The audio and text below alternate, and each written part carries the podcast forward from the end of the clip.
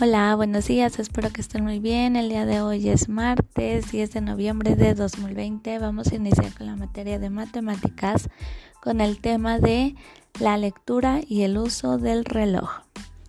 Hay acontecimientos o actividades cuya duración se mide por medio de un reloj y se pueden registrar en horas, minutos o segundos.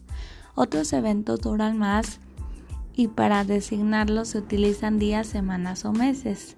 El reloj, la manecilla pequeña marca las horas, mientras que la manecilla grande marca los minutos.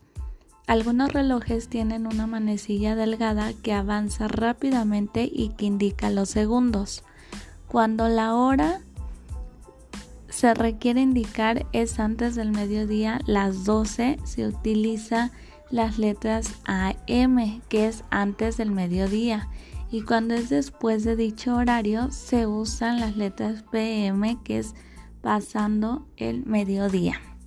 Entonces ahora que ya conocemos eso, igual le podemos pedir apoyo a mami o papi que nos ayuden a identificar las horas de un reloj, cómo van acomodadas, porque en tu cuadernillo yo te puse un reloj para que tú lo armes.